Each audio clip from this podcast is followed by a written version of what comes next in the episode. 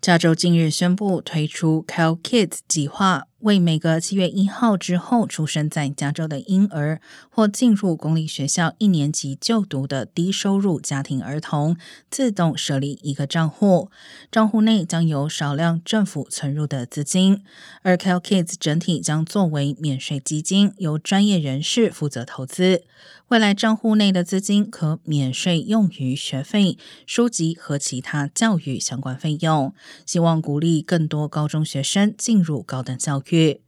Cal Kids 项目指出，研究显示，有大学存款账户的小孩上大学的可能性是没有存款的小孩的三倍；取得大学文凭的可能性是没有存款的小孩的近四倍。